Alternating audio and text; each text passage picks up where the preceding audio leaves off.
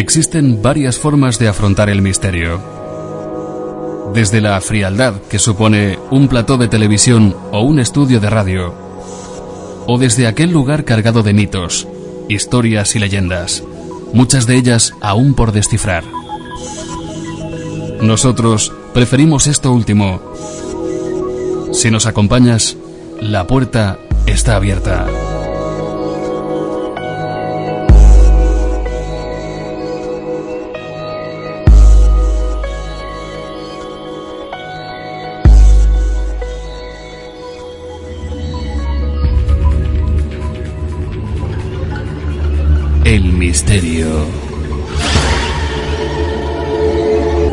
En la puerta abierta.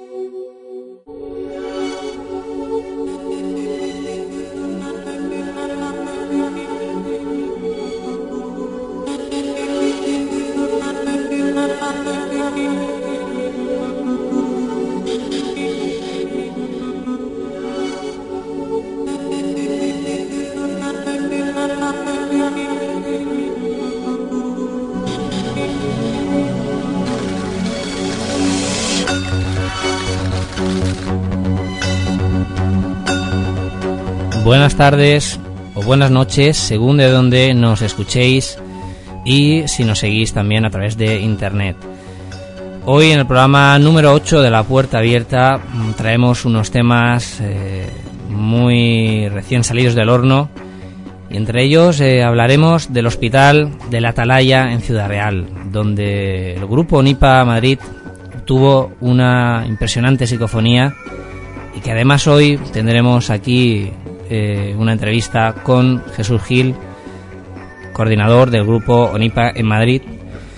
Después vamos a hablar del cementerio de San Miguel, cementerio que visitamos en nuestra visita el día 16 de septiembre y que estuvimos, entre otros lugares también de Málaga, en el Cortijo Jurado, seguidamente en la iglesia de San Agustín, en Macharabiaya, también Málaga, una iglesia con una, una, historia, una leyenda un tanto extraña y con una fenomenología que analizaremos aquí, en la puerta abierta.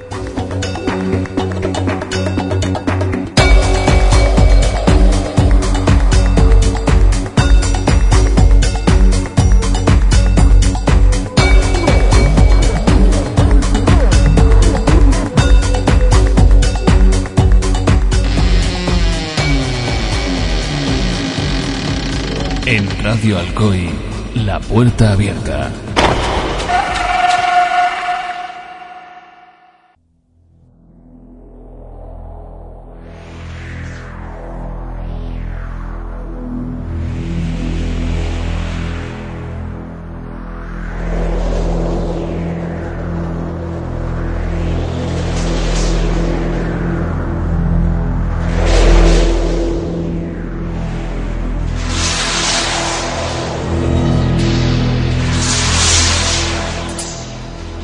Una vez más estamos aquí, la puerta abierta.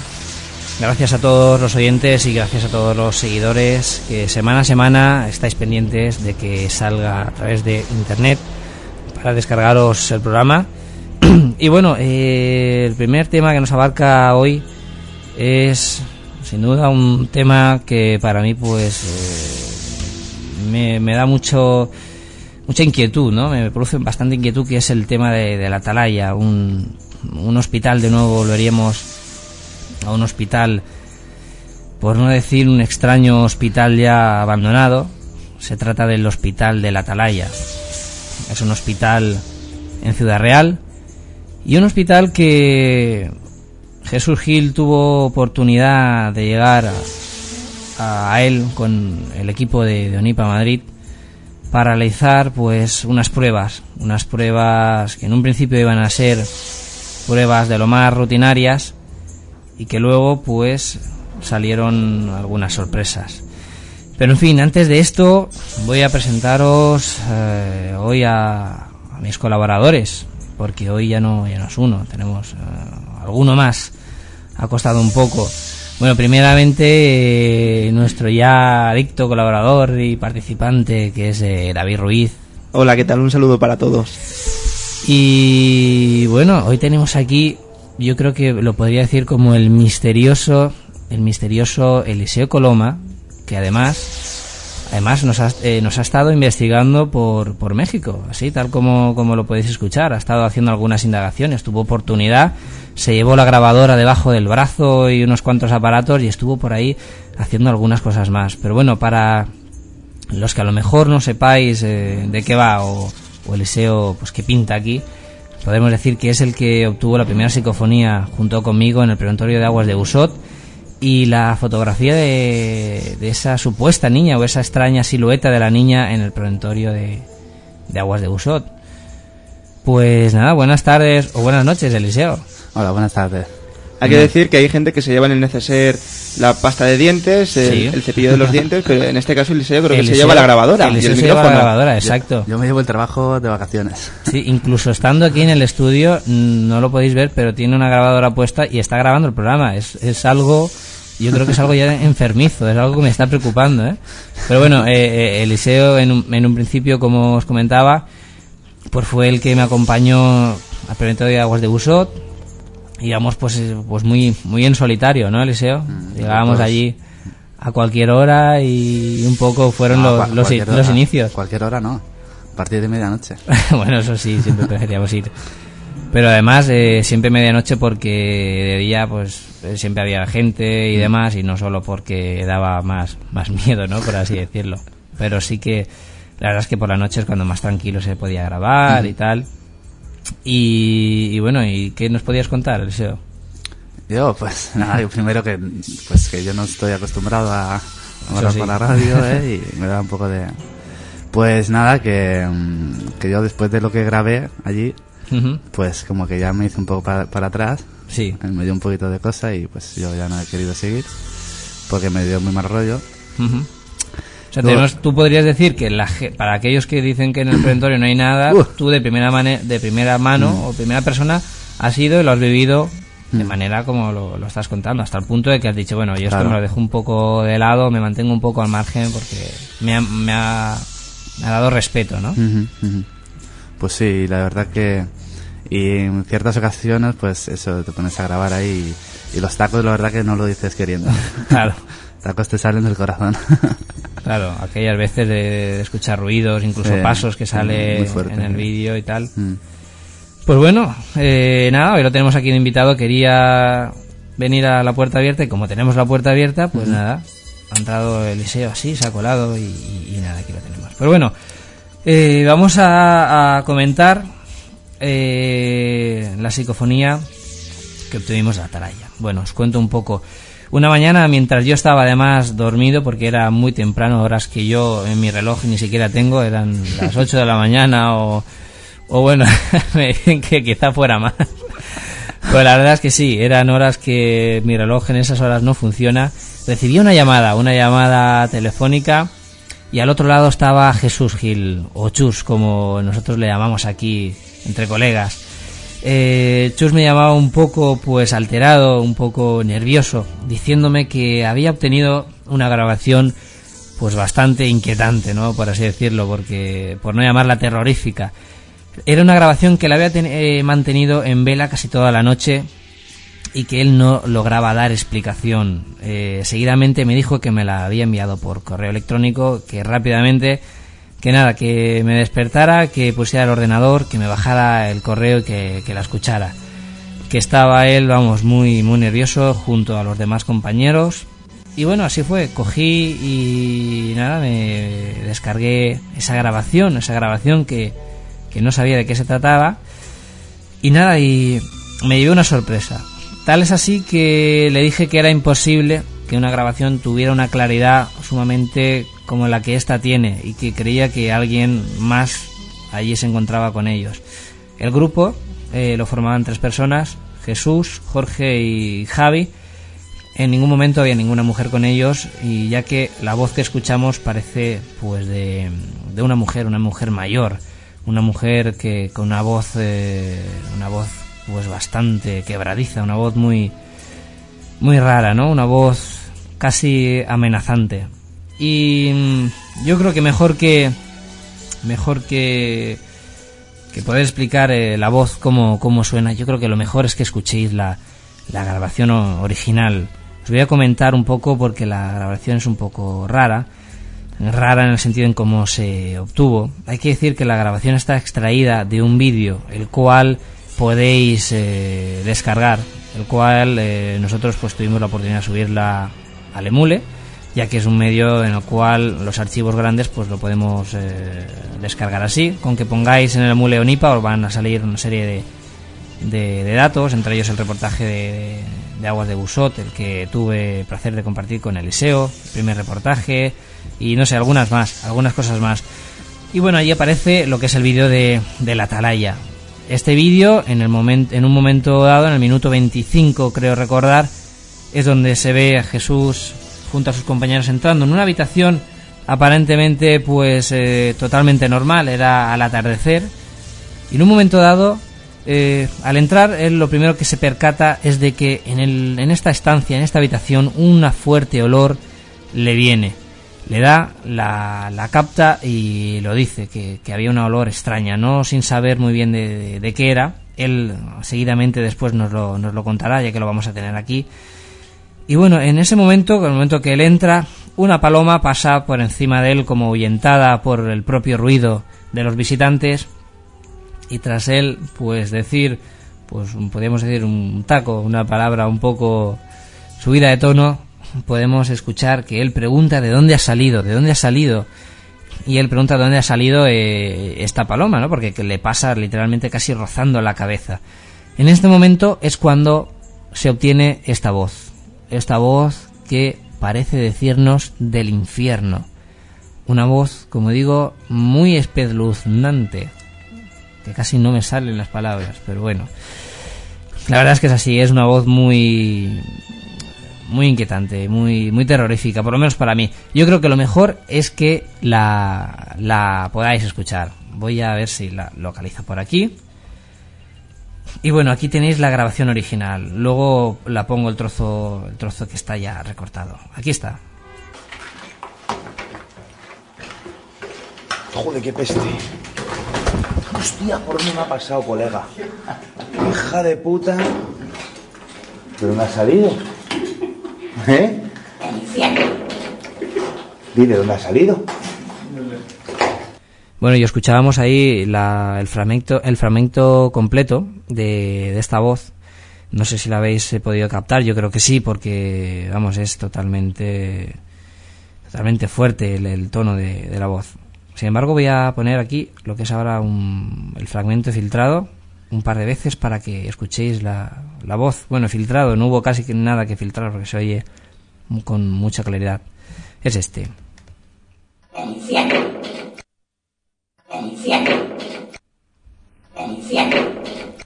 Y nuevamente os pongo el fragmento completo. Como os digo, estaba Jesús entrando en una habitación, le pasa la paloma y él preguntando de dónde había salido esta paloma, pues se escucha esta, esta voz. Se escuchan también unas, unas risas de fondo, no sé si lo podéis eh, escuchar, son las de uno de los componentes que, bueno, le, hacía gracia pues el hecho de que, claro, él pues había llevado un susto tremendo al pasarle la, la, el palomo este por encima y ya está, pero os aseguro que además si veis el vídeo se puede ver claramente que no hay nadie, no hay ninguna mujer ni nadie más en el edificio y menos en aquella habitación. Esta es la grabación. Joder, qué peste. Hostia, por dónde me ha pasado, colega. Hija de puta. Pero me ha salido. ¿Eh?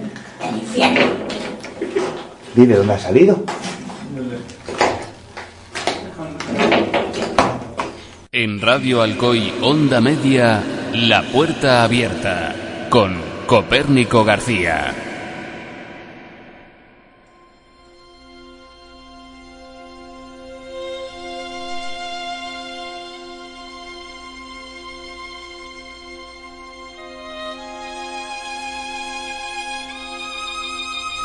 Bueno, no sé vosotros, David, o incluso Eliseo, tú que estás ahí, ¿Qué, qué, impresión os, ha llevado la, la, voz? Tú, David, que la, la escuchaste de Bueno, la verdad es que sí que he tenido oportunidad de escucharla bastantes veces y, y también de analizarla. Y en un primer lugar puede ser una, una, voz confusa, incluso puedes dudar del origen de esta grabación. Dudar en que, fuera una persona real, ¿no? En que fuera una persona real. Lo mismo que te pasó a ti, a mí. Eso es, eh, que estuviera haciendo pues cualquier tipo de, de broma, ¿no? Claro. Dada la circunstancia, pues es completamente lógico.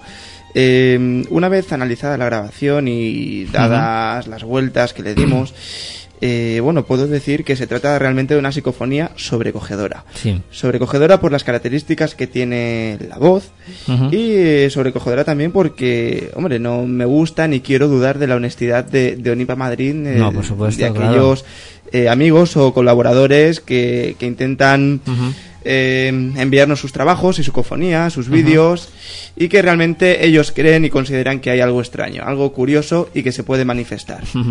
Entonces, no sé, tú, Eliseo, ¿qué opinión te merece esta grabación? Yo me he quedado... Porque tú creo que es la primera vez que lo oyes ahora, ¿no? te la había mostrado ahora. me recuerda a la niña de la película. Sí, ¿no? Sí, es la niña de la película. A mí me ha dejado los pelos de punta. La verdad es que... Hacía mucho tiempo que no oía no, además, cuando lo has escuchado, no creía, creías, vamos, te has quedado diciendo, bueno, ¿esto, ¿esto qué es, no? Pues bueno, eh, yo creo que mejor, David, que nada, hablar, hablar con el protagonista o con el que, el que fue casi atropellado por este, este palomo casi suicida o kamikaze, ¿no? Pues bueno, tenemos al otro lado de la línea a, a Jesús, a Jesús Gil por ahí. Jesús, ¿me oyes? Hola, qué buenas tardes, Copérnico. ¿Qué tal? ¿Cómo, cómo estás? Muy bien, aquí estamos.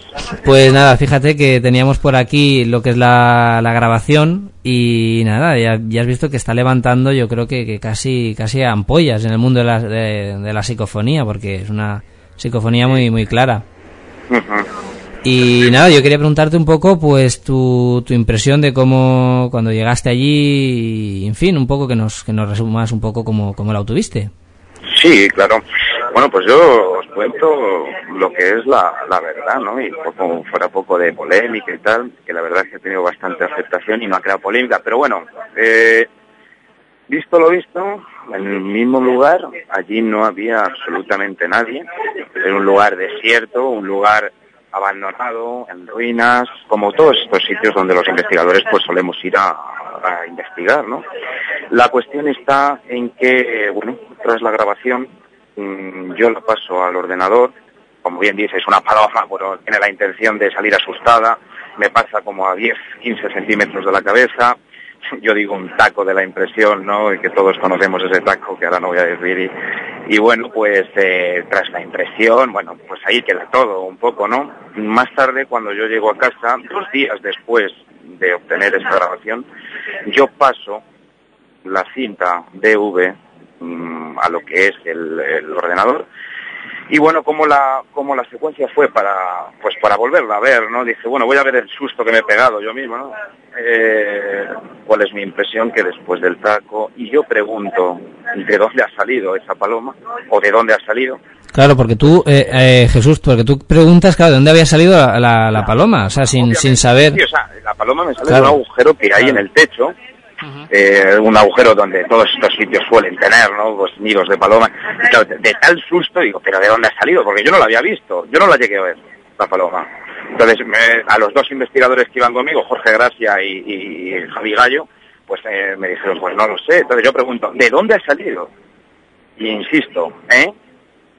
Son las palabras textuales, a la cual responde pues una voz eh, que me tuve que casi casi deciros con tono humorístico que me bajé a la calle en cuanto la vi. O sea, yo me quedé, pues eh, de verdad, compañeros, helado. Bueno, entonces, eh, bueno, como, como decías, es una voz que obviamente allí no la escuchasteis. No, no, no, no. No fue parafonía, fue totalmente psicofonía. O sea, no la vimos en el momento yo noté un olor nauseabundo antes de entrar, propiamente, que se puede achacar al, olor que despiden algunas palomas de esos sitios que pueden ser o bien excrementos o bien que estén muertas, pero no, allí no se notó nada raro.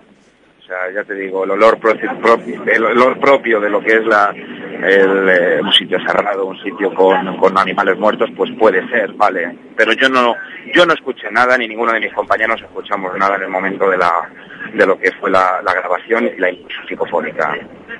Bueno, y te quería comentar porque el, el, hospital de, de, la Atalaya, claro, la gente que no lo conozca hay que decir que ya está totalmente abandonado y tal, pero ¿en qué, en qué estado se encuentra actualmente?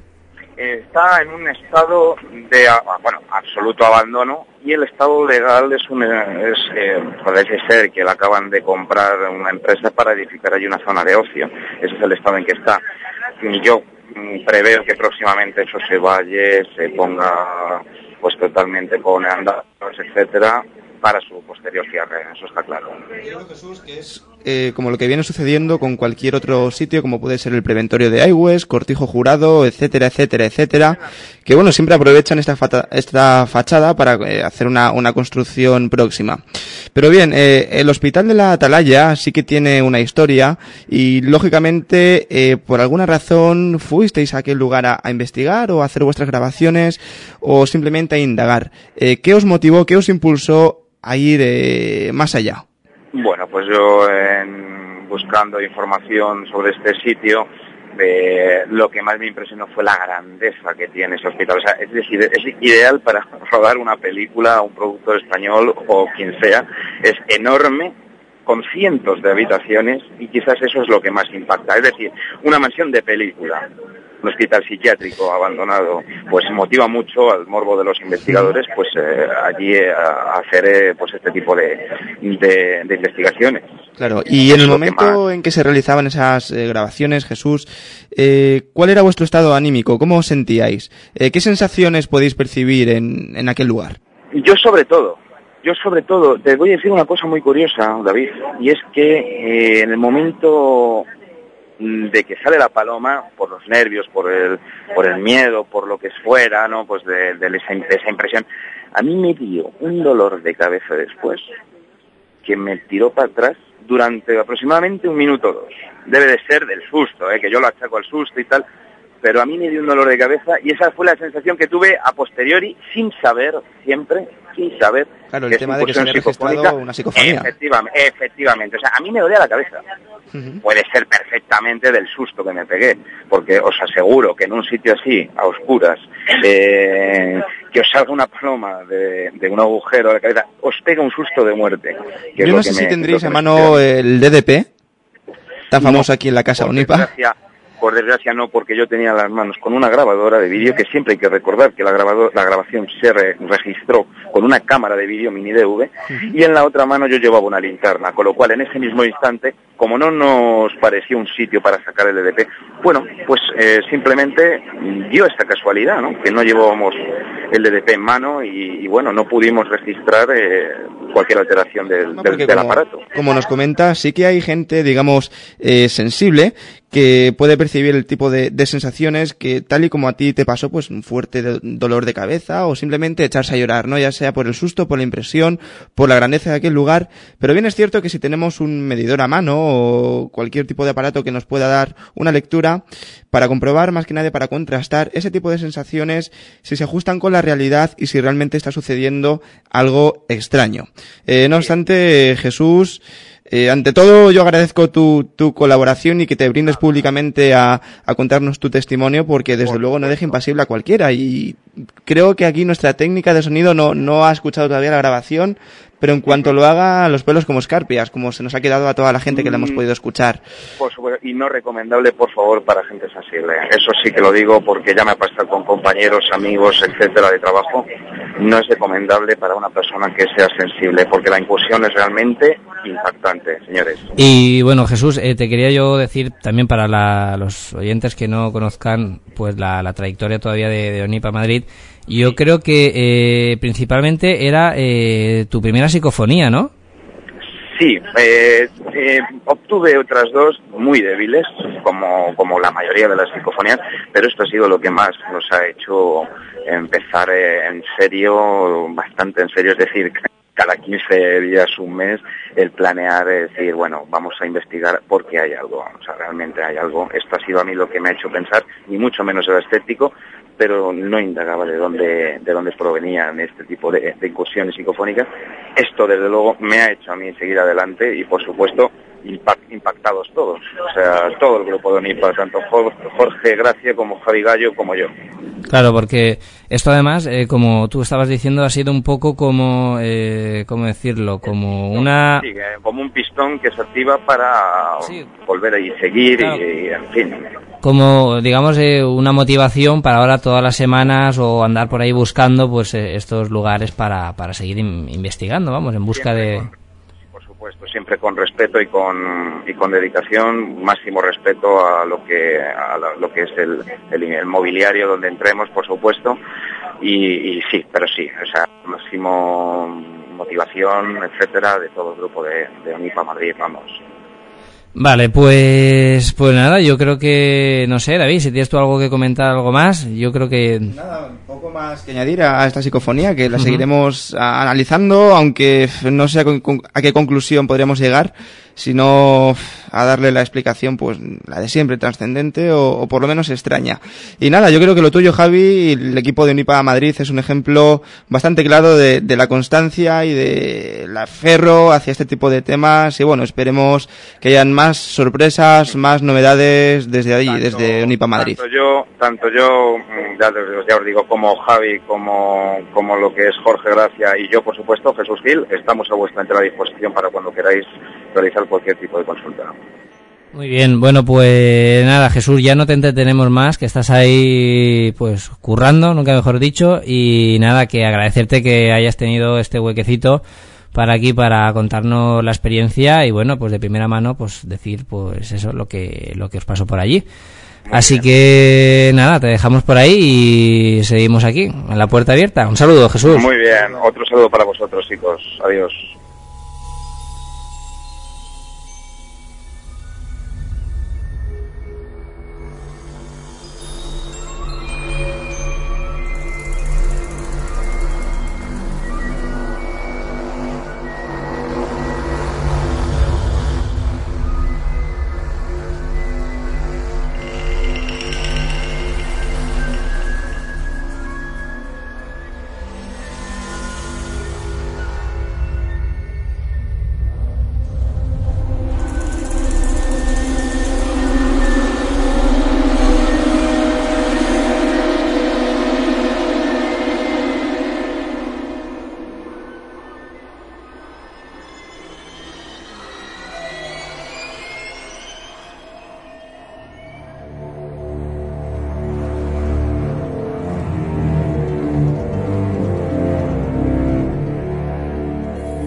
Pues nada, ahí teníamos el testimonio de Jesús Gil que amablemente pues nos ha cedido un poco de su tiempo para pues para comentaros y para contarnos a todos tal cual como sucedió, ¿no? Que siempre es mejor que, que no pues contarlo nosotros, ¿no? La persona que lo graba, sus, sus impresiones, lo que sintió en aquel momento. Y bueno, eh, vamos a hacer un pequeño cambio. Viajamos un poquito desde la Atalaya Ciudad Real viajamos hasta Málaga, hasta el cementerio o el conocido cementerio de San Miguel. Un cementerio que yo creo que todos los seguidores de Misterio, yo creo que todos los seguidores habréis visto ya en televisión, en un conocido programa de, Misterio, donde salía este cementerio y un monje, un monje, pues yo creo que... Un monje de verdad. Un monje de verdad, exacto. En este caso tendríamos un monje de verdad eh, es el, monje José que, cuida del cementerio, es una orden que se dedica pues a, cuidar de, de, los cementerios como este que ya están pues en mal estado. Y bueno no es que esté en mal estado porque sí porque para que para aquellos que no lo sepáis igual que yo me llevé la sorpresa de que el cementerio se halla en el centro de Málaga porque viendo el reportaje que salió en televisión o viendo algunas fotos, uno puede pensar que este cementerio se haya pues totalmente escondido o, en un inhóspito lugar, ya que está pues muy muy destrozado, ¿no? El que esté destrozado significa pues primeramente en el 1900, no sé si era en el 87, me parece, ¿no? Donde hubo una riada de lluvia muy grande, en el cual, pues, literalmente aparecieron hasta los, cadáveres fuera, en la puerta del cementerio. Se destruyeron los nichos y salieron flotando hasta, hasta prácticamente una, una plaza que da entrada al cementerio, o sea, algo totalmente, pues, eh, dantesco. Entonces, después de esto, el cementerio se, se, se están haciendo un traslado de, cuerpos y solamente se van a dejar lo que es, principalmente los nichos y, y, lo que son las las, las lápidas, o los mausoleos principales. Los mausoleos, eh, los mausoleos principales, los, lo que son los privados se van a dejar. Sin embargo, los otros están haciendo el traslado. Vamos, que está haciendo un poco de limpieza. Entonces acceder al, a este cementerio pues es un poco a lo mejor impresionante dado que todos los nichos están abiertos o la mayoría de ellos están todo todo abierto hay lápidas cerradas la de al lado está abierta y es un poco pues pues un poco fuerte no entonces eh, sin más decir que estuvimos allí estuvimos junto a la compañía del investigador Juan Fra Romero residente en Málaga y que buenamente nos acompañó para poder entrevistarnos con, eh, con este peculiar fraile que tuvo, tuvo amablemente la, la, la pues la, la amabilidad de, de, enseñarnos eh, este lugar y de mostrarnos todo, todo la, gran, la grandeza que tiene este, este cementerio. Y bueno, ¿qué podíamos decir? Aparte de que estuvimos, David, allí en el cementerio, de que estuvimos, pues bueno, no investigando porque fue una visita un poco rápida. Hay que decir que incluso tiene un guarda de seguridad que no permite el acceso de cámaras de fotos ni, ni de vídeo al interior. Pero que bueno, aún así, pues sí que pudimos sacar alguna, alguna fotografía, se, se escapó por ahí dentro. Desde luego, bien, yo creo que para conocer realmente qué nos llevó a, este cementerio, eh, vamos a hacer un pequeño repaso histórico y podemos decir que el cementerio de San Miguel es el primer camposanto moderno de la ciudad de Málaga. Este fue bendecido alrededor del 1810, en el siglo XIX, cuando la ciudad estaba ocupada por las tropas de Napoleón. Es un cementerio que consta de cuatro grandes patios, eh, muy bien definidos y que cada uno contiene pues eh, estatuas conmemorativas, mausoleos, eh, lápidas enfocadas y esculpidas para la gente más importante que rondaba por aquella zona, por Málaga. posee un innegable interés histórico y artístico, ya que, bueno, el valor arquitectónico y escultórico de los panteones eh, le tenemos que sumar la grandeza de la gente como, que, como comentaba antes, pasaba por allí. De hecho, em, pudimos visitar la tumba de una escritora, Jane Bowles, algo así, no sé pronunciarlo muy bien. Sí, bueno, además también, eh, como estabas comentando, yo quería adjuntar o añadir que eh, estabas diciendo de sobre familias importantes. Una de ellas sería, por ejemplo, lo que es la, la familia de los Galvez y de los Larios. Larios y Heredia. Ay, sí. bueno, me he liado, discúlpenme, señores.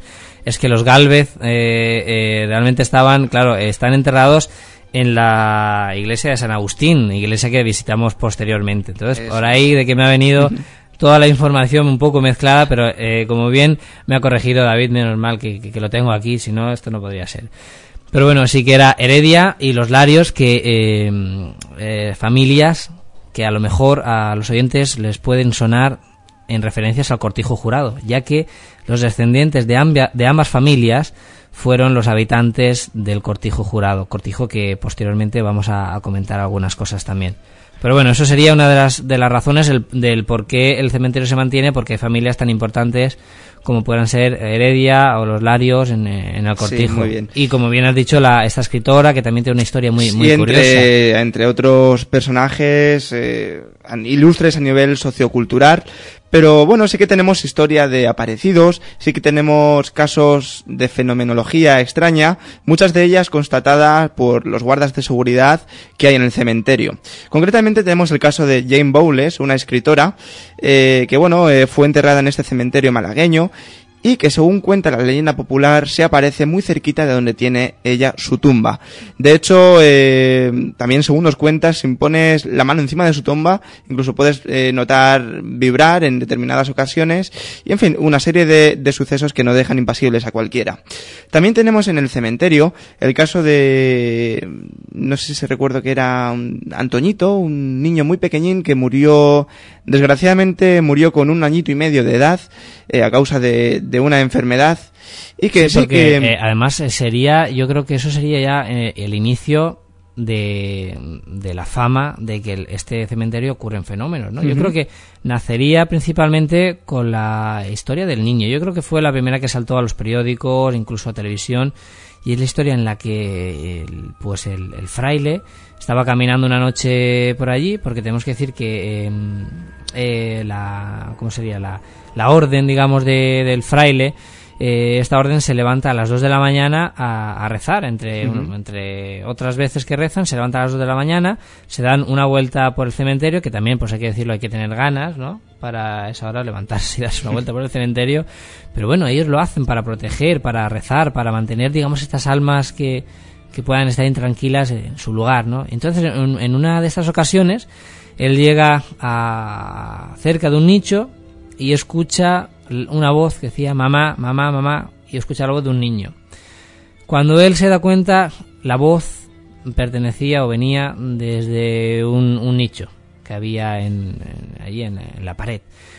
Entonces, también curiosamente tenemos que decir que de todo lo que es este muro de nichos, es el único donde estaba este niño enterrado, porque hay un área que uh -huh. pudimos visitar especialmente para, para los niños. Una, un área además que está uh -huh. completamente devastada, eh, sí, todos estaba... los nichos están fuera, claro. en muy mal lugar, y un área donde había una tumba, un nicho, donde aún conservaban la, las golosinas, uh -huh. aquellas ofrendas y papelitos que le ponía la gente en memoria de, de esta chiquilla, de esta sí, niña. Porque eso también pertenece a otra, a otra especie de, de, leyenda. Pero bueno, siguiendo con lo del fraile, escucha la voz, él eh, se acerca y según él, según su versión, él ve como la fotografía del niño se ilumina. Uh -huh. Entonces, bueno, ya le dice, habla con él diciéndole que se llamaba Antoñito, uh -huh. que había muerto con un año y medio de, de leucemia, leucemia, y que, si no recuerdo mal, estaba allí para curar a los niños de, de la misma enfermedad. Sí, de la misma enfermedad o ayudar a las, a las familias que necesitaban uh -huh. algún tipo de ayuda. Y ahora, bueno, yo ahora viene la pregunta escéptica, ¿no? Si tiene un añito y medio de edad, ¿cómo puede hablar? ¿Cómo ¿no? puede hablar? Pero ¿Hasta, bueno, ¿Hasta dónde llega el, bueno, el, fraile? No sé, pero, bueno, pero vamos. sí que podíamos saber que a lo mejor fue una comunicación dentro de lo que podía ser eh, el fenómeno paranormal, podíamos explicarlo como una comunicación a lo mejor telepática, ¿no? A lo mejor que lo escuchara. Pero bueno, él sí que dice que lo escuchó, que lo escuchó desde desde la tumba, esa tumba que hoy en día ya no está porque ha sido arrasada, ha sido pues eh, demolida para la reestructuración de, del cementerio. Entonces sería yo creo que la primera y principal leyenda, aunque luego también tendríamos la de la de una novia, una novia que se aparece y que no solamente el fraile dice literalmente que lo ha visto y que la que la vio como nos veía a nosotros, según uh -huh. nos contaba él, pero no solo él, sino los guardas de seguridad que allí han estado haciendo ronda dicen haberse encontrado con esta mujer. ¿Qué hay de, de esto, David? La verdad es que es una historia triste y poco trágica, porque bueno, la leyenda popular nos cuenta que esta mujer, esta novia, en el momento que se iba a casar con su futuro esposo, eh, este la dejó plantada en el altar, eh, por lo que la novia, no recuerdo exactamente cómo se llamaba, eh, murió, podríamos decir, de pena, de pena que bueno, le, le sobrevino una enfermedad pulmonar, si no recuerdo claro, porque, mal. Eh, habría que decir que antiguamente, cuando murió, en el año que murió ella, eh, pues digamos no existía el término de la, de la depresión, podríamos decir. Entonces sí que ella eh, tenía una enfermedad pulmonar eh, similar a la tuberculosis, que no era exactamente igual, la cual eh, uno de los síntomas era inapetencia, era ese estado anímico de depresión. Uh -huh claro, era una baja, digamos, eh, una baja, física, una, una, un estado que hoy en día podríamos decir de depresión. Entonces, de aquello que se achacó de que ella muriera de pena, ¿no? Francamente, a lo mejor sí que se le unieron tanto pues el desengaño, pero tal fue así que la enfermedad que arrastraba pues también la, la condujo Físicamente a, la... A, la, a, la, muerte, ¿no? Sí. Después, además, casualmente, una semana después, lo que son las casualidades, el novio también fallece y está enterrado pues prácticamente frente a ella en, en, una, en un... desde luego, visto así en directo desde el cementerio, parece un desafío incluso, ¿no? Sí, sí. Y, en fin, también se nos cuenta que esta novia aparece vestida con, con su traje blanco, tal y como esperaba en el altar, en el momento de la ceremonia. Incluso nuestro amigo y querido fraile tuvo la oportunidad de, de verse la cara con ella e incluso poder mediar algunas palabras. Sí, porque él, la primera vez que, que, cuenta que la ve está encima de la tumba del novio. Él la vio encima de la tumba del novio con el ramo de novia en la mano y lo tiró en... estaba, digamos, pisoteándolo. Entonces él le dijo que, claro, que qué hacía allí, porque una chica vestida de novia, porque él dice que la vio como una persona normal. Y a ella, pues, le, le, contó la, la, historia, ¿no? Que, bueno, al parecer, pues al fraile le parece de lo más normal, que la mujer estaba muerta y que allí, estaba. Creo que, creo recordar que él le pregunta al guarda de seguridad si había dejado entrar una chica vestida de novia. Entonces él lógicamente le dijo que no, que, que santo, además no es muy normal, ¿no? Entonces ya digamos que eso ya confirmó que lo que había visto el fraile era la, fallecida que, allí se encuentra. Después de esto, eh, nosotros lo hemos podido ver, lo que es el mausoleo tiene varios cristales y tiene como una especie de ventana en uno de sus laterales. Pues bien, por esta ventana cuentan que muchos de los guardas de seguridad que vigilan el lugar, al pasar al lado de este, de este mausoleo, eh, han podido ver reflejada la cara en la ventana de, de la chica.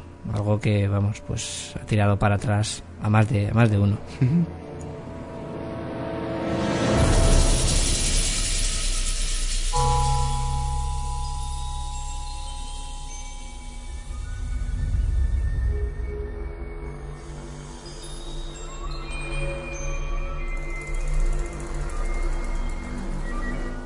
En fin, que era un poco nuestro viaje para recopilar, sobre todo en este lugar, ya que lo que nos llevó allí no era el cementerio, sino la, iglesia, que ahora contaremos. Pero bueno, sin antes abandonar este cementerio, tuvimos la oportunidad de, de ver eh, esta esquina donde estaban enterrados los, niños, y es una esquina un tanto peculiar, porque allí...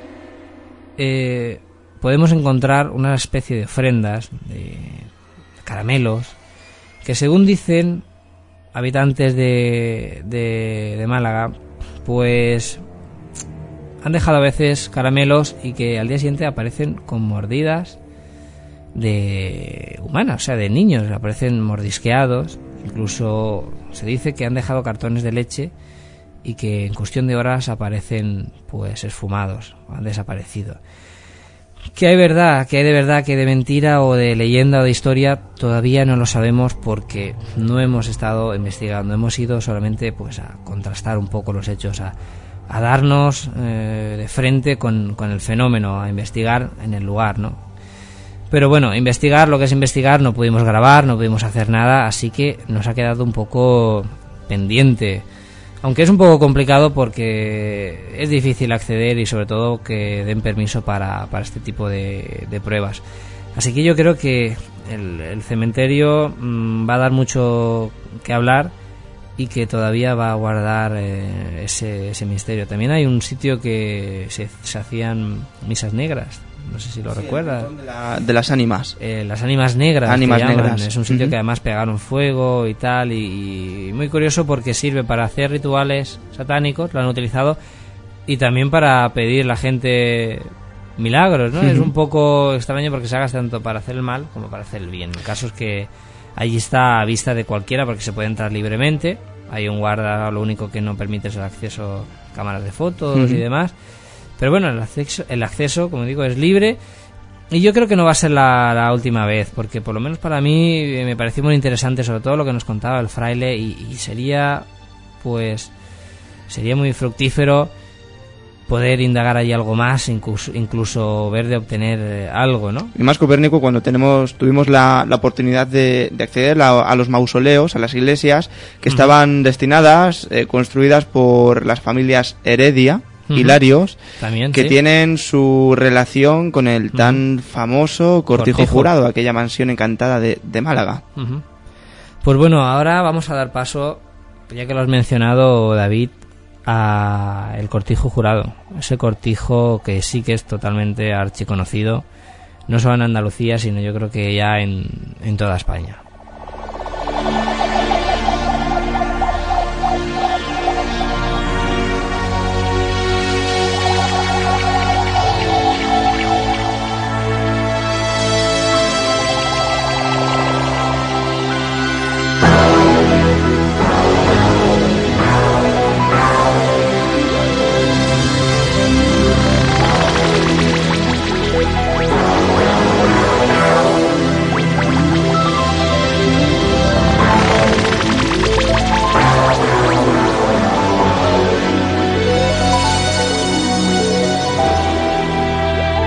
Cortijo jurado.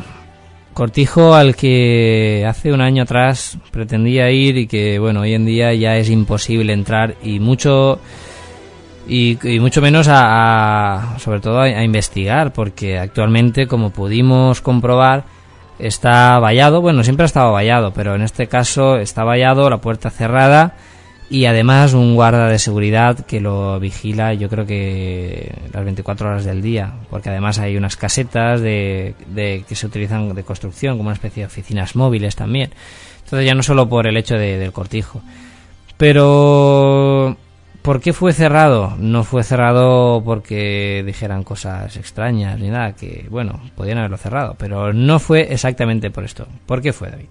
La verdad es que en el, interior del cortijo han habido varios precances y uno de ellos terminó en, en una parálisis. De, chico que, bueno, indagando tal y como nosotros podríamos hacer en cualquier sitio, quedó en silla de ruedas. Quedó cayó, hay que decir que cayó por, por un pozo. Por, que cayó por un pozo. por un pozo que siempre se había dicho que no existía en el patio interior y que apareció y cayó, no sé si 15 o 30 metros de altura, partiéndose un brazo y quedándose... Tetrapléjico. Tetrapléjico.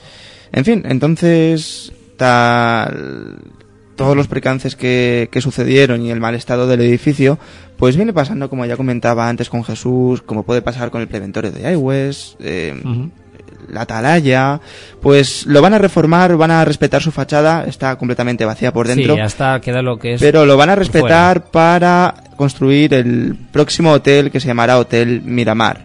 Por eso el recinto está vallado, están sus alrededores completamente áridos, con la tierra casi casi plana, pues para edificar lo que va a ser el Hotel Mirador.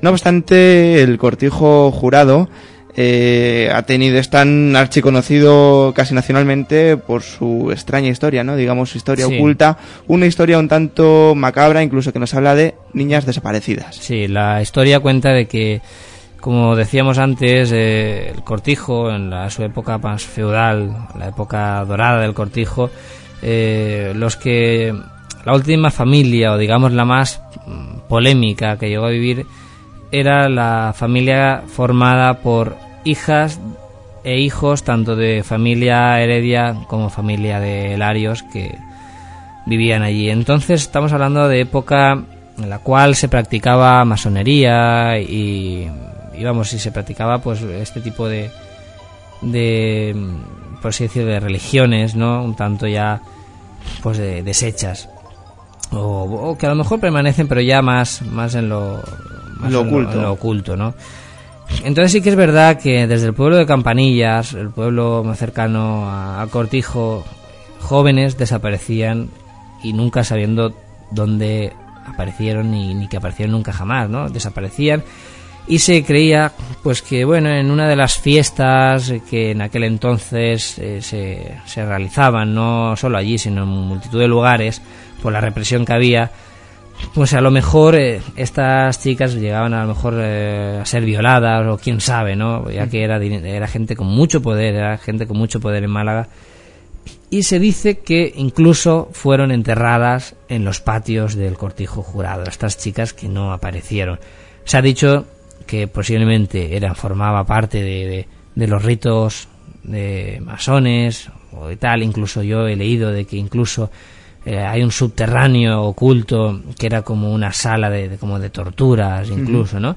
Se han dicho muchas cosas, se han dicho también que eh, había hay un túnel que, que eh, une con, con, otro cortijo. Es el cortijo Colmenares, que previo a que la familia Heredia eh, se instalara en el cortijo jurado, el cortijo de Colmenares se sitúa a dos kilómetros hacia el interior, muy cerquita del cortijo jurado, pero era de la familia Larios, la que hizo amistad con, con, la familia Heredia. Entonces se dice que hay un túnel que atraviesa eh, tanto un cortijo hasta el otro. Incluso yo llegué a leer la entrevista a una persona ya mayor que dijo que de niño haberse colado en aquel lugar. Eh, esta investigación, esta tan interesante investigación que yo pude seguir, eh, como digo, leyéndola y demás, fue llevada a cabo por José Manuel Frías, que yo creo que es uno de, las, de los artículos que a él lo, lo lanza a ser conocido, a la fama, ¿no? Y la verdad es que no, no es para menos porque eh, toda la información del cortijo jurado, todo lo relevante del cortijo jurado es muy interesante y yo creo que casi podríamos eh, tener un, programa solo para, para, para el cortijo.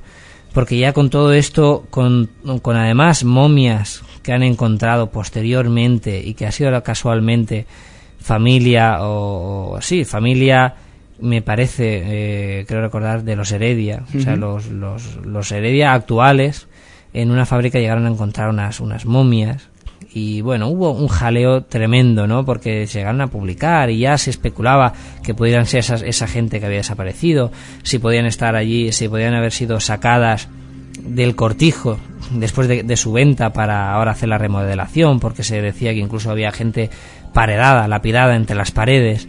Lo cierto es que si alguien sacó a este tipo de, de momificaciones, este tipo de restos, es una persona que, sin lugar a dudas, eh, conoce perfectamente todos los recovecos del cortijo jurado, porque previamente es que hay, hay, paredes que estaban huecas, que luego se han visto rotas, ¿no? Hay eh, paredes que son, digamos, sí, una y otra. pero tenían que saber muy bien la situación y el lugar donde se encontraban, porque para no dejar huella en la historia, para no dejar ninguna pista, yo creo que la familia Heredia, la familia Larios, ya se ocupó perfectamente de tapar, de losar aquellos, aquellos recovecos donde supuestamente se enterraban, se lapidaban o se hacían todo tipo de ritos satánicos. Entre estas cosas que se descubren, entre estos hechos, hay que decir que uno de los pozos que se aseguraba y que además en sesiones de Ouija que se realizaron allí, e incluso psicofonías, eh, eh, se se aseguraba en esas voces de que había gente enterrada allí, ¿no? Mm. Principalmente yo, yo, recuerdo el caso de una sesión psicofónica llevada, no, una, una sesión de Ouija llevada a cabo allí en el, en el cortijo, en la cual eh, se manifiesta una entidad, una entidad que hacía llamarse Elena y que supuestamente era una joven, una joven que ella aseguraba y decía que estaba enterrada a 15 metros en el patio, algo que, pues bueno, era quedó simplemente ahí. Hasta que un día José Manuel Frías, indagando, y ya yo creo que estaría un poco harto de, especular, llegó hasta un punto en que descubre, pica en el suelo un poco y descubre que el pozo que nadie decía que existía lo encuentra y existe. Es un pozo que tenía, pues, no sé si 30 metros de, profundidad, el cual tuvieron la oportunidad de descender, incluso vieron como un pasadizo incluso más pasadizos dentro de, este, este pozo. Y bueno, ya después, eh, posteriormente a esto es cuando sucede este accidente este chico y ya es imposible el acceso. Entonces ha quedado muy, muy ahí a, a, ver qué pasaba, ¿no? Pero bueno, como ya es propiedad privada, se va a construir, eso se ha quedado y yo creo que ya se quedará para siempre Yo creo que seremos de los primeros que cojan una, una entrada para ese hotel cuando lo construyan y ahí estaremos retransmitiendo desde el lugar del misterio. Pues como digo, sin duda el Cortijo eh, merece totalmente un programa porque hay muchos datos, datos que luego se han comprobado, datos que, que dan a, a sospechar de que realmente lo que cuentan es verdad. Incluso el, el túnel que comunica estos dos sitios estaba sepultado, el lugar donde Frías fue a indagar no sé si era en una de las cocinas, pero empezaron a cavar en busca de ese túnel y había trapos, había escombros, como que alguien había sepultado aquello de manera de que, no se pudiera encontrar nunca. ¿no? Una historia oculta, fenómenos extraños y desde luego psicofonías captadas como las que registró Antonio Guerrero, muy amigo de José Manuel Frías,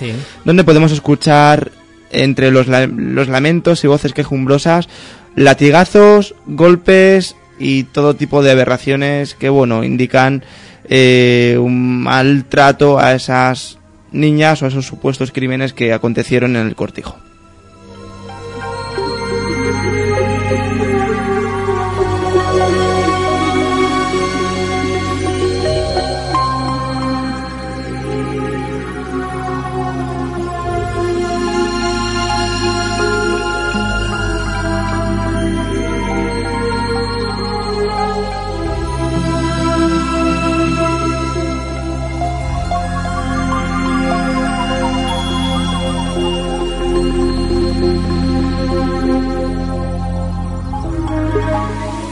Pues bueno, ahí quedaba el cortijo jurado, asignatura pendiente y asignatura que, como he dicho antes, va a ser casi imposible ya pues eh, hacer nada con él porque el acceso está totalmente prohibido y las obras ya están muy avanzadas, quedando solamente pues la fachada, la estructura externa al edificio. Pero bueno, lo que nos llevaba a Málaga no era esto, no era el cortijo ni el cementerio, sino otro lugar, otro lugar misterioso y otro lugar inquietante, o por lo menos eso es lo que nos habían contado y eso es lo que habíamos leído. Y era información que nos, llevaba, nos llegaba a mano de, de Juan Fra Romero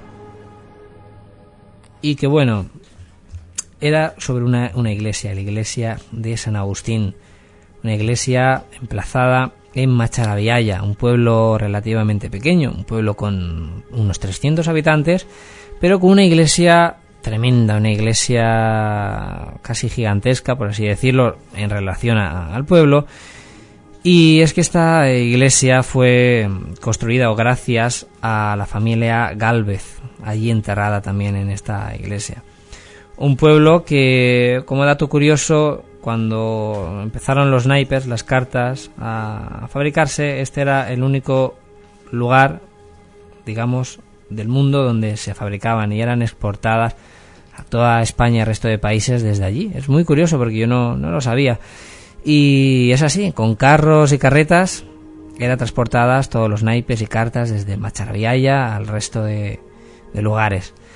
Pero bueno, eh, la iglesia, este lugar tan mítico, que además tuvimos oportunidad de realizar un programa con José Manuel Frías, para Radio Voz, el programa, bueno, el programa de, Frías, de José Manuel Frías, en el cual tuvimos oportunidad de, participar y como digo además de forma muy interesante ya que el programa de radio lo, lo hicimos desde la cripta de la iglesia, así que suena un poco extraño, pero que la cripta además que no tenía casi ni, ni luz, tuvimos que meter unos cables y demás.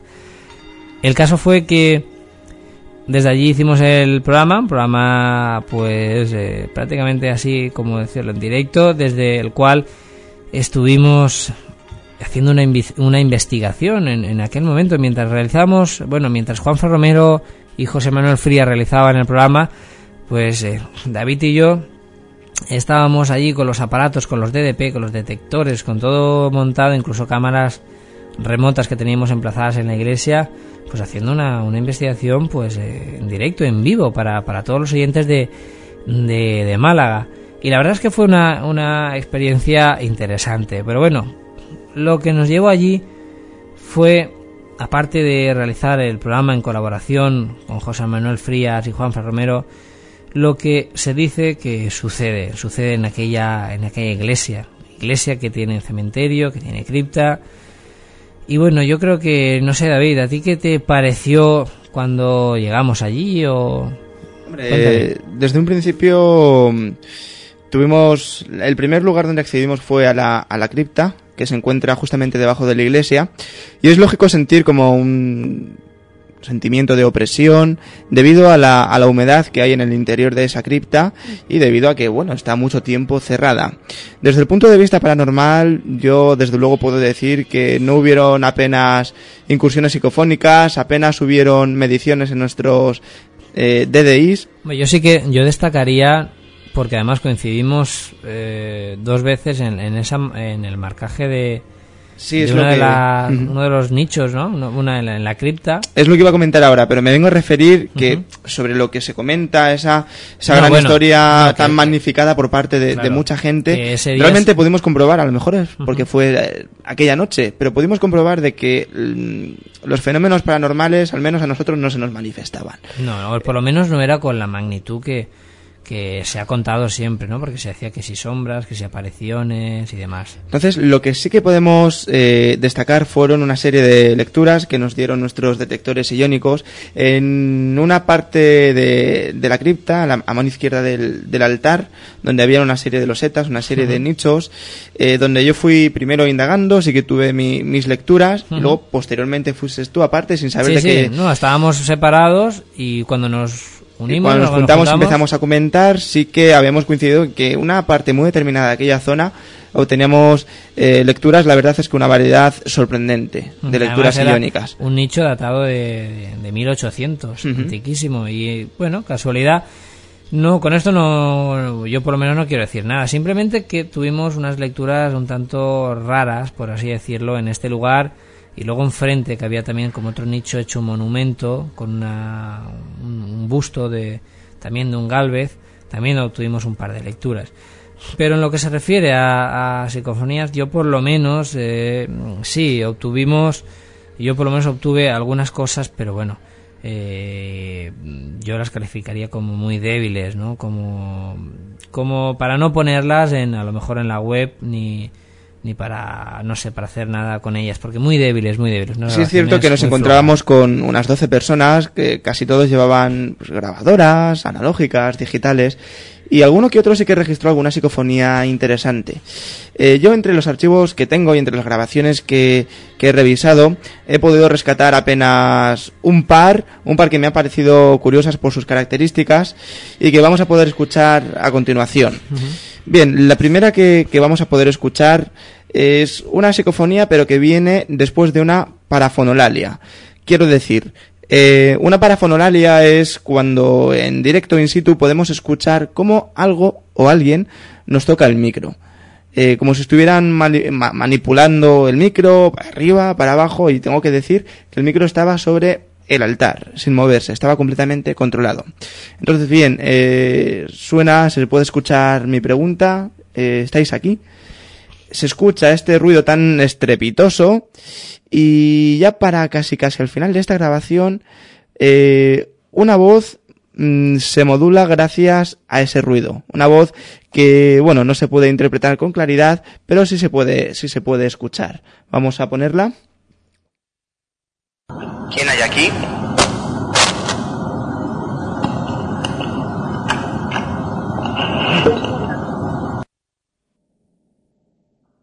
Bien, pues eh, ahora podemos eh, repetir el fragmento donde sale la voz, la voz que aprovecha, ya digo, estas, estas ondas de sonido, esta frecuencia, para modularse, da la sensación de que modula y se manifiesta para que la podamos escuchar.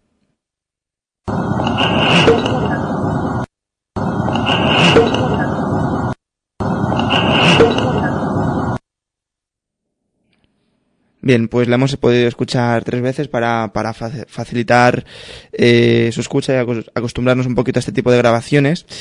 Y por último, registramos ya arriba en la parte de la iglesia, también en la zona del, del altar, una vocecilla a lo que yo asemejo un niño pequeño que parece decir algo así como te espero. Ya digo, la interpretación tampoco es muy clara, es algo subjetivo, pero que bueno, yo personalmente le puedo dar esa, esa interpretación. Vamos a escuchar.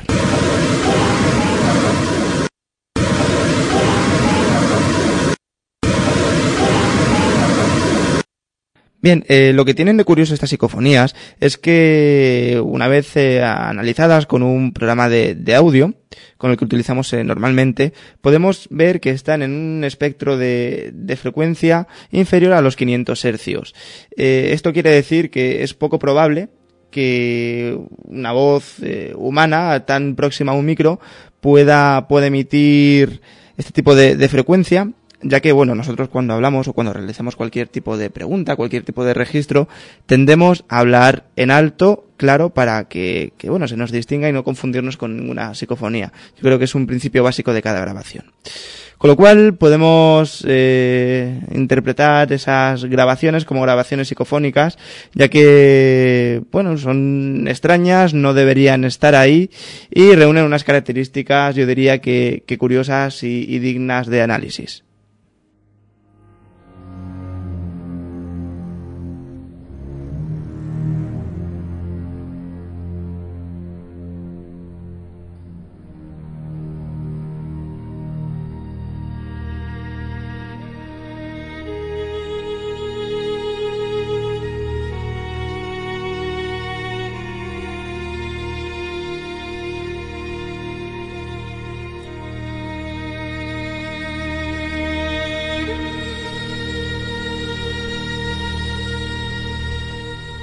Además, esta iglesia nos acompañaba con una historia eh, que antes me ha llevado a mí a la confusión y es la, la novia que murió allí, murió además en el altar. Tanto es así que esta chica está enterrada en, en la misma iglesia, no de las paredes. Y es que fue que cuando se iba a casar, pues al parecer eh, tuvo un, un, ataque, algo le pasó, y nada, quedó allí tendida en el suelo. Entonces la, esta chica está, pues, eh, como he dicho, enterrada allí en una en un nicho que hay en la, en la, en la iglesia. Y sobre esta chica también se ha comentado o se ha dicho que hay pues multitud de, de leyendas o historias, ya que mucha gente afirma haberla visto transitar por, por la iglesia. Mm, aparte de esto, también algo que llama mucho la atención o me llamó la atención es una supuesta teleplastia que hay nada más entrar en la iglesia.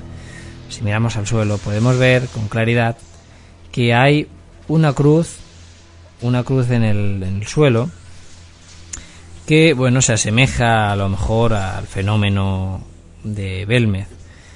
Pero bueno, aquí habría mucho que, debatir. Es una, una cruz la cual también, también tiene pues un, una leyenda, ya que dicen que los Galvez en esta iglesia dejaron parte de su fortuna, enterrando allí un tesoro, o un supuesto tesoro o similar. Entonces ya se ha creado un poco una leyenda popular allí, y es que se supone o se dice que posiblemente debajo de esta cruz podría estar el tesoro de los Galvez algo que claramente pues todavía no, no, es demostrable, ni mucho menos.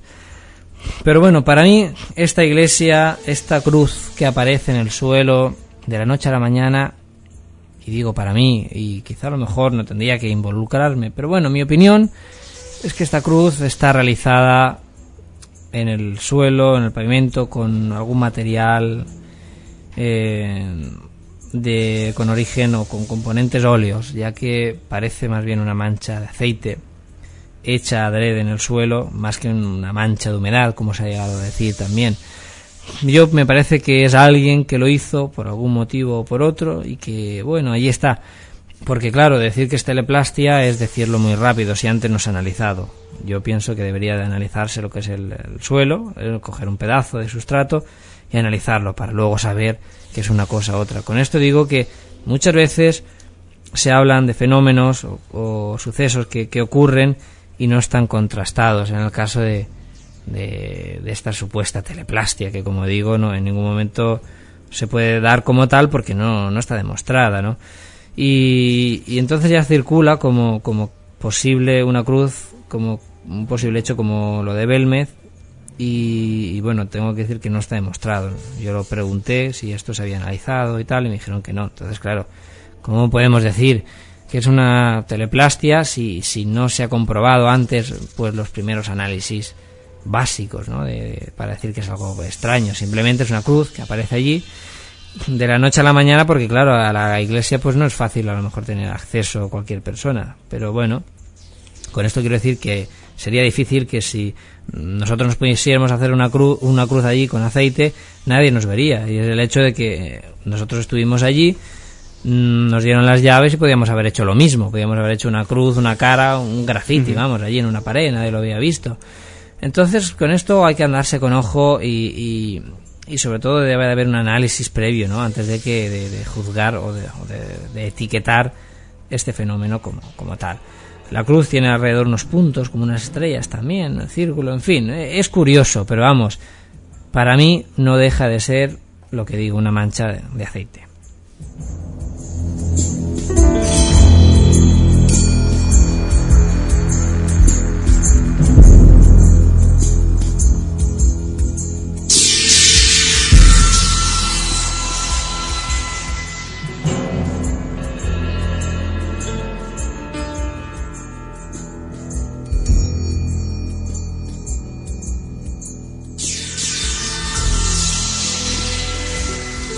Pues bueno, eh, hasta aquí yo creo que la puerta esta semana la estamos a punto de cerrarla ya. Hasta aquí ha llegado un poco eran temas muy amplios y que hemos intentado resumir de la manera brevemente posible.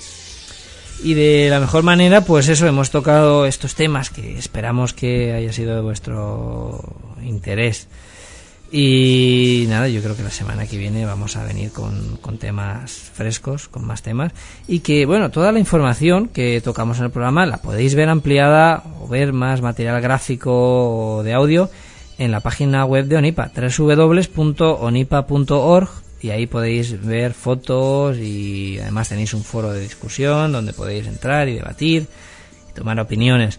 A través de la web de www.radioalcoy.com pues podéis descargar los programas, también en la página de web se están subiendo con lo cual os lo podéis descargar a vuestro reproductor de MP3 y seguir la puerta abierta en cualquier lugar, bueno, en el coche. Tenemos que recordar eh, este blog de la puerta abierta, Sí. que siempre se nos queda en el tintero. Es verdad, es verdad. La puerta abierta, separado por guionesmedios.blogspot.com, donde también subimos los programas, hacemos los comentarios pertinentes y bueno, esperemos que sea de vuestro Pues sí, ese blog que, que buenamente David ha creado ahí, un blog que está chulísimo, así, tal cual.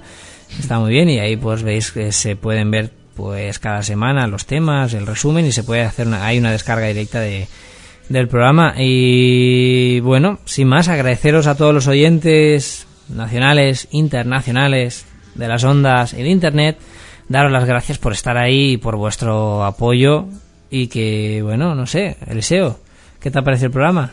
Pues muy bien, muy bien y no sé, pues que esto tiene pinta de, de que vaya a ir muy lejos. Y nada, que, que un placer. Bueno, estarás en algún otro programa, ¿no? Y lo intentaré. Te, Lo sacaremos intentaré. las palabras y... ¿No? A ver si se te quita que un poco... sacacorchos. A ver si el Porque trabajo- impone, ¿no? deja. Tener el micro ahí de la SER impone, impone un poco, ¿no? sí, sí, sí. Pues nada, no sé, David, ¿algo más? Nada más, eh, Jesús, un saludo. Bueno, sí, a la gente Onipa de Madrid. Madrid. Eh, todos- tengo que decir que también en Barcelona tenemos un grupo que se está fraguando Que se está todavía. fraguando. No hay muchos... Pues nada, en ese caso un saludo para nuestros amigos, Sí. colaboradores y todos los interesados en, en Onipa, que cada vez, y como podemos ver en el foro de la web, van siendo más y con mejores contenidos. Pues nada, sin más, deciros que hasta la semana que viene y la puerta continúa abierta.